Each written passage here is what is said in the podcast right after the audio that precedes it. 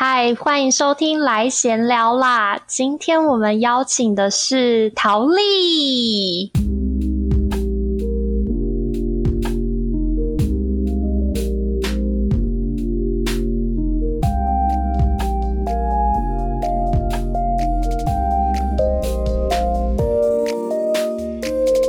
欢迎收听来闲聊啦！刚刚大家有没有发现，我们的开头今天是我们可爱的笨熊本人帮我开头？Hello，笨熊。嗨。今天我们要来玩一个有趣的，就是小实验。就是因为上次呢，我跟笨熊实在是相谈甚欢，但是呢，笨熊对我的就是整个人生非常的有意见，非常的有兴趣，所以我就邀请笨熊再来。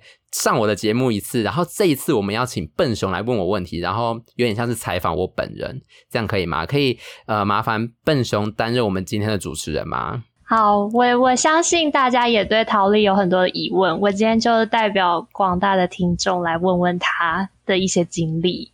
那就是因为我们从国中认识嘛，然后其实国中就觉得你很多才艺，那时候记得你会拉小提琴，你还会弹钢琴。然后之后就听到你上了电机系之后，还会学了一些德文，所以就想要你分享一下你的一些简单的经历。我的简单的经历呢，就是新竹高中毕业之后，我就到了台大电机系，然后到了台大电机系呢就。很偶然的，因为我就是没有很想要一直待在电机系上面上课，所以我就去修了很多一些选修课啊，微博诶这样子。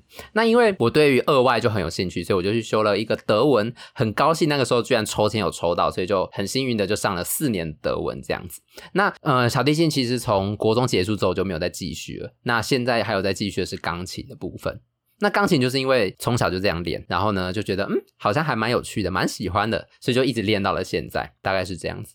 所以音乐其实小提琴跟钢琴都是很小时候就开始接触了。对，很小的时候，那个时候就是我还记得我妈带我去上那个音乐基础班啊。音乐基础班就是老师会准备一些道具啊，那他就会配合着一些音乐，叫你做一些小游戏之类的。我觉得那是对我来讲是一个启蒙的开端吧。Uh-huh. 对，就是教你认音符啊，或者是教你认识一些音乐里面的感觉啊。比如说，我还记得那时候很有印象，是他有一首曲子是普罗高菲夫的《彼得与狼》。那那一首歌就是一个完整的故事，那里面就有用乐器来担任不同的角色，然后去发声，这样子就有属于各个动物不同的片段。嗯，那那个时候我们就有，嗯，在听音乐的过程当中，老师有给我们解释说，哦，这边现在发生什么事啊？那个我觉得是我第一次感受到音乐其实是可以有很多个性、很多生命在里面的一个开端，这样子，就是很有表现性。对对对，就是可以有很多。作曲家自己的想法，那当然那时候很小，所以不会想到那么多。可是我觉得那应该算是一个小种子这样子。嗯，所以因为这样子的一个契机，然后让你开启了你的音乐之路。那就是之后的话，是家里还有给你什么样的一个推力，还是都是你自己发自内心的去想要学音乐这样？这件事情还蛮有趣的哈，就是我长大之后，我当然是觉得从小到大都是我自己要练琴的啊，但是呢，我妈跟我就是再三的，就是。跟我讲说，他其实小时候一直逼我练琴，嗯，因为其实那个时候上完那个基础班之后，我就是要面临我要选钢琴还是小提琴嘛。甚那时候好像甚至还有想说要不要选长笛还是什么的，结果就选了小提琴这样子。可是小提琴一开始就是会蛮困难起步的，其实老实说，嗯，所以那个时候好像就呃，可能应该小时候的时候会蛮不想练琴的。当然到大了之后，就是会觉得哦，好像越练越有那个感觉，所以你就会继续练下去这样。那又是什么让你在大学的时候？因为二外的话也有很多种，为什么会想要选德文呢？啊？哦，因为那时候我升大学的暑假去了一趟德国，嗯、就只是这样而已。然后那时候其实有在想说，因为之前我有去参加过清大外文营，然后外文营的部分有学到西班牙话，好像就是只有学一堂课西班牙语。然后呢，我就觉得哦，好，我现在就是也会了。我家里讲客家话嘛，然后讲英文，讲他讲中文，然后台语听得懂。那这样子好像就是再选一个亚洲的语言，好像有点 boring，所以就想说，那来选一个欧洲的好了。对，所以那时候就在想说啊，那我要选西文还是法文还是德文呢？那那时候因为第一个加签的是德文课，那我也刚好去完德国，所以我就去签了德文。那刚好其实那一堂课是爆满的，大家在抽那个助教在抽那个呃学生证。刚好有抽到我，所以就很幸运的上了这样子。那我其实那个时候去德国，其实还蛮 shock，就是我第一次感觉到不会语言这件事情是多么无力。对，因为你在德国是真的碰不到英文的那种。嗯，对，所以虽然那时候有认识的人可以帮我们翻译，可是嗯，那个感觉很不一样。这样子的经验会不会就是更激起你的一种想要去了解、想要去打破这个过往曾经完全听不懂的那个经验？对，这就是我那时候为什么会想说要接触一个二外，就是我觉得一旦接触了另外一个语言，它就会扩展到让我可以认识更多人，你知道吗？嗯、对对对，所以其实我大学认识很多人都是因为德文而认识的。虽然我还没有就是真的到德国去用德文认识多少人，可是其实在大学的时候我就已经在这个过程当中认识了更多人。对，所以我其实觉得知足感恩啦，好不好？那如果就是像 如果在大学课业压力这么重的时候。你有没有一些时间上经营的这些取舍？其实我觉得我们电机系在这个方面真的还把我们逼得蛮紧的，嗯，所以自己要怎么样做时间分配，我觉得是还蛮重要的。不然你其实看很多电机系的，或者是你自己在清大也知道，就是很多理工科，他们可能就是半夜可能三四点打扣打到三四点，然后隔天又呃可能睡到中午十二点，然后起来可能就吃个下午茶，然后又要继续。用功这样子，对，就每天迎接日出。对对对，每天都还蛮颠倒的。可是我自己，我觉得我身体有点受不了，所以，对对对，就是我身体比较差，没有办法那么的熬夜啦。所以其实我大概就是一两点，就是那那时候其实还是蛮晚的，才一两点睡，然后隔天可能就呃大概八九点起来，然后再再开始经营一天，到底要读什么书啊，或者是什么时候要放松。其实我。大概会想好我要怎么安排这样子，可是就是因为有那么多功课，所以在安排起来上还是会蛮紧凑的这样。所以基本上就是一天先规划好，然后照着那个做。对对对，其实我对这个习惯就是从高中就开始了。哦，对，就是那个时候，比如说高中，我现在可能我大概有什么要看，那我我觉得我自己没有办法信任我自己说，说哦我。直接这样看过去，我到 deadline 一定会看完。我觉得我没有办法信任自己，oh. 所以我会把范围分配好。那每天就照那个范围，就是你把它切的小段一点，会比较好完成。我觉得要去做到你的 to do list 上面的事项，也是要很大的动力耶。要怎么样推进自己去做这些？就是我跟你说，这个感觉就是一个，你如果现在不做，你明天就会开始讨厌自己的一个心情，你懂吗？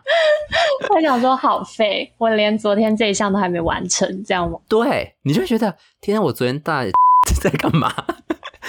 所以你就会觉得很气，呃，因为我太多次这样了。我是一个没办法接受，就是我事情就停滞在那边的人。我觉得这真的跟个性很有关系。哦，所以其实还蛮多人，就是蛮多家长会很爱，比如说家教家长，好了，他们很爱问我说，我是怎么分配时间的？我就跟他讲说，我就是。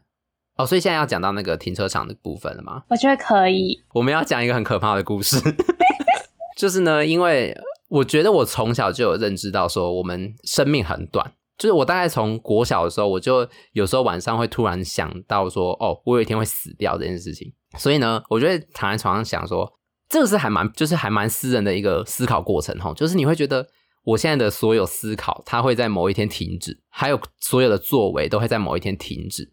那这件事情是完全不可逆的，就是在那个时间点以后，我都不会再接触到这一切，我也不知道我会去哪里，你懂我意思吗？所以现在正在持续的都是我还算可以把握的时间，所以那后面我不要管死后会怎样，但是我现在至少可能要稍微做一些事情，才不会觉得太后悔。你要把握着你的当下，对对对。可是我觉得我讲的把握当下，又比其他人讲把握当下可能更有力度一点，是因为。我是以死亡的 前提在讲的，嗯，你懂吗？就是我不是跟你说哦，你要把握当下啊，所以你现在就应该要去做什么？不是，没错，对，不是，我是跟你说，你你很快会死掉，所以你现在最好把握当下。那个反而是很很怎么讲，很本能性的东西，感觉背后有一个死一直在推进着你。对对对，但是你知道，就是一些国中生，然后他们爸妈来问我说，哎、欸，他们小孩都不用功。我觉得我根本不可能跟他们讲说，哦，你们会死掉，所以你们要 用功一点，就不可能啊，对不对？真的完全不会有国中生 去想这些东西。对，所以我只能跟他们讲说，哦，你要把握时间啊，如果你真的不想读书，你至少要找一些其他事情来做。我最多讲的就只能是这样。可是，在我自己来看，我其实对于时间的流逝性这件事情是还蛮有感知的。想要讲一下上次我跟蔡婷分享的故事，就是啊，蔡婷很爱这个故事哈，就是我呃，我们家是一个公寓，停车场在我们的地下一楼，所以从车道下去的话。进到我们的公寓之后，会马上的看到中间会有一个电梯门。然后有一天呢，我爸就在开车开车，所以就回到家了嘛。那就在下车到下坡的时候呢，我就从那个门的地方看到了那个在中间的电梯门。然后那个当下，我突然想到一件事情，就是说我现在看到电梯门的这个瞬间，等一下我的车一进去进到我们家的车位之后，我就不会再回到这个瞬间了。就是我人生不会再，不可能再。有一模一样那个瞬间，就是看到电梯门的那个瞬间，我回不去了。嗯，好，那在我真的我爸开回那个车位之后，我就下车，我就又再看了那个电梯门，我就想到我刚才在车道门口看的那一刹那，我就真的意识到说那个时间是完全回不去的。那应该是国小的事情，国小国中，就是那是一个很 shock 的 moment，就是我在更早的时候已经知道我这个死亡是不可避免的，但是在那个 moment 才。很深刻的意识到，时间是真的不可逆的。我现在听起来还是很像一个电影的分镜哦，真的吗？我讲话很有画面感吗？真的，就是一种心灵触动的那一个瞬间的一个爆发的感觉。对，所以其实我自己也是蛮惊讶的，就是我没有想到为什么这一切会在那一刻凝结成那个场景。但是其实我心灵活动那么多，但是表面上看起来，哎，就是也是没什么。关系，但是其实我心里突然有很多小剧场，这样就是这个触动的瞬间，让你觉得时间更应该被你掌握，这样。所以有时候我自己规划了什么，我就会觉得，哎，那我既然规划，那我就好好做完。那另外一个层面，我在做完之后，我也不会给自己造成太大的麻烦，就是一切都是为了我自己嘛，嗯、对不对？我自己做完，哎，我又可以达到我要的目的，那我未来也不会再造成我更多麻烦，这样子。那就是如何在这种这么紧密的课业阶段，还要留一点时间给自己放松？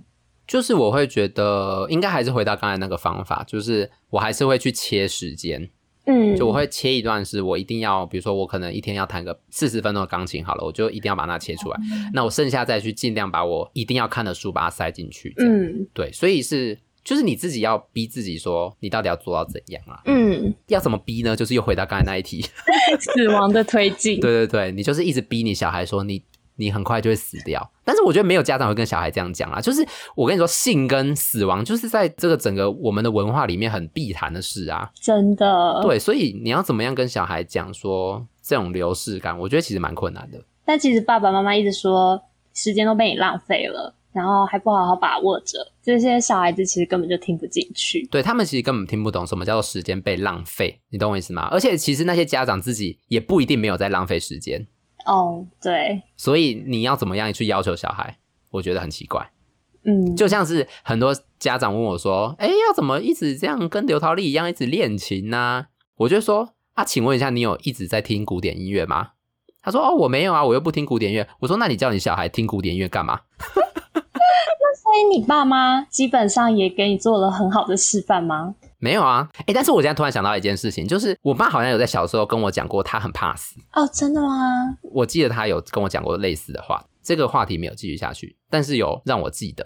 所以可能就是这样子，对死亡的恐惧会更增强一点。对，有可能。我觉得就是把握时间这件事是真的，每个人都会放在嘴边的一句话，但是。要真的去做到那个推进的动力，还是很难去找到哎、欸。所以你现在听我讲，有觉得比较有动力吗？有，我那次跟你聊完之后，你就说生命很快就会到终点，然后我就会 就会觉得，我也不知道我哪一刻就会死。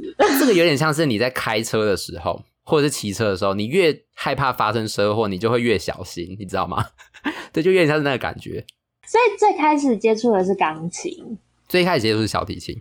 然后钢琴是练到高中也没有停，对，高中没有停。我在学测前一周还在上课，就是那个是一种怎么讲，就是一个赌气的感觉。就是我对我已经花很多时间在准备考试，你居然还不给我就是弹个琴吗？是一种对教育体制还是对家庭的一种反击？应该是对于我自己那么认真的一个算是犒赏，就是觉得自己不可以那么乖，整天都在读书这样。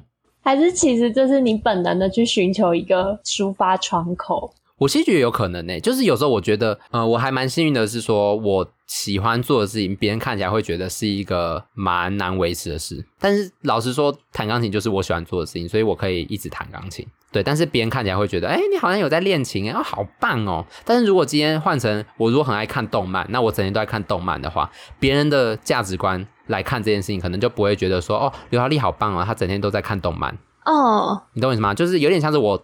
点对技能，然后那个技能看起来好像蛮冠冕堂皇的，这样。就是其实你们得到的一种抒发的那种感受是一样的。别人看漫画跟你弹钢琴可能是一样的舒适程度，但是人家看漫画可能对那些家长来说，就是一种浪费时间的活动。对，就是别人看我就会觉得我好像，哎，怎么一直在练琴，很棒。但是其实我不觉得这有什么好棒的。你也只是在给你自己心灵的一个调剂。对对对对对。我觉得很惊讶，就是这样说起来超有道理的，而且拿这个理由来当一种反抗，家长听了感觉也会觉得，哦，我小孩是压力大，需要听个音乐。对，哪一个家长会说，哦，我小孩压力大，所以他可以看动漫？不会。可是如果他说，哦，我小孩压力大，所以他在那边练个琴，听起来整个不一样，对不对？对。可是你看，这就是为什么社会那么单一化。对，为什么看动漫就是错了？对，不知道。那我觉得这一题是很可以去回答你的，为什么会持续接触音乐？这件事对你来说好像已经是呼吸一样了。对，就是它已经是一个习惯。为什么要因为我会呼吸而称赞我？但是我一直以来对于会音乐的人都是这样的看法。但是对于我来说，它就只是一个调剂。然后有时候我可以跟音乐系的讨论说：“哦，我接触到一个很胖的作品。”我现在有一种价值观被打翻的感觉，我从来没有这样想过，但是超级合理的。你会觉得那些会音乐的很帅，有可能都是因为很多社会上的观感觉得哦，他们练音乐就是很给这些人很多的气质。因为琴棋书画本来就是那个文化下面的一个底的东西。比如说你要下棋，如果他是很会下围棋的，你一定会觉得他很棒。嗯，有没有？对，突然知道一个人他书法写的很好，就算他平常是一个再怎么躁动的人，对他也会一个改观。没错，可是如果你知道原本就是一个很躁的人，然后他可以专心的看漫画，你不会觉得他静下心来做了什么了不起的事。对，对，这就是社会的一种价值观的形成，跟怎么样在大家的内心里面就是深化在里面这样子。可是其实我觉得，嗯，可能有另外一方面是，可能家长觉得练琴这个过程是很无聊的。所以我可以坚持，也是一件不容易的事。当然，这也是一个观点啦。但是，就是因为我已经习惯这个过程了，所以我不会觉得说就是有多么困难。这样也很奇怪，就是为什么很多的家长都会希望小孩子去逼着他们做他们其实自己也觉得枯燥的一个过程。而且，就像你说的，如果家长自己平常不欣赏古典乐，然后现在要逼着小孩去练。就是这个过程对他们来说一定也很枯燥，他怎么能把他的小孩也推向这个枯燥的过程？就是第一点，他们可能没有办法接受他们小孩在浪费时间，这前面已经讲过了。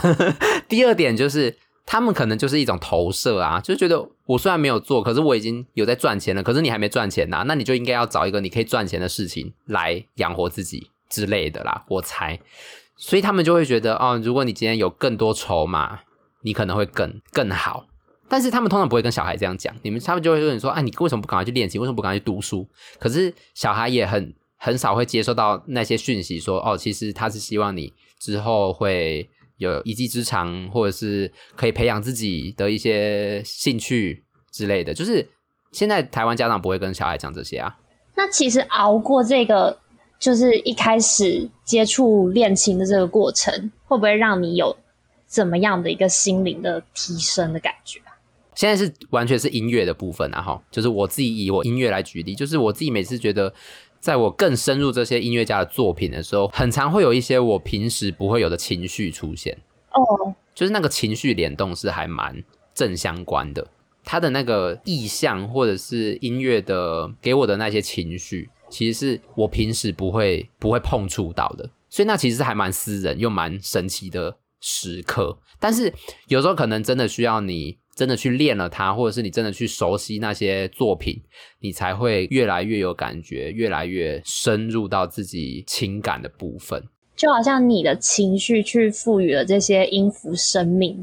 对，就是我同时去赋予了它在我耳朵里面听起来的感觉，嗯、那它也更触动到我。有不同的情绪触发这样子，可是因为我很就是我觉得我这个人还蛮赞同一件事情的，是说你有时候要去认识一件事情，你真的就必须要从一些很基础的知识上面去着手。比如说你像呃，你今天听一些爵士乐好了，你一开始如果完全完全不知道他在干嘛，你直接听那个感觉，跟你有一点认识之后再去听，那个感觉是完全不一样的。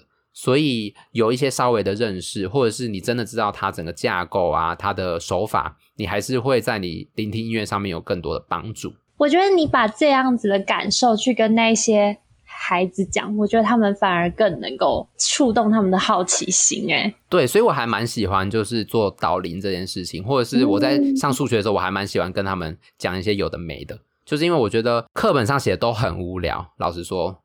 但是我知道一些比较有趣的，那就可以跟大家分享。比如说，你高中学音乐课，你一定觉得音乐超无聊的啊。对啊，对啊，那些乐理什么超无聊的，他根本也不会跟你讲说啊，你看这边有什么情绪，因为其实没有认真有情绪经营，听完整首，或者是老师认真的跟你讲解他曾经有过怎样的情绪，你其实不知道怎么入手。嗯哼，对。但是如果有一个人可以跟你这样讲，他有点像是一个切入点。一个更滑顺的切入点，不是直接跟你讲说，哦，这边就是怎样怎样，你就把这个背起来啊，这样子。不是，我可能除了讲这些比较制式的东西之外，我还跟你讲了他对我来说的情绪触发是什么。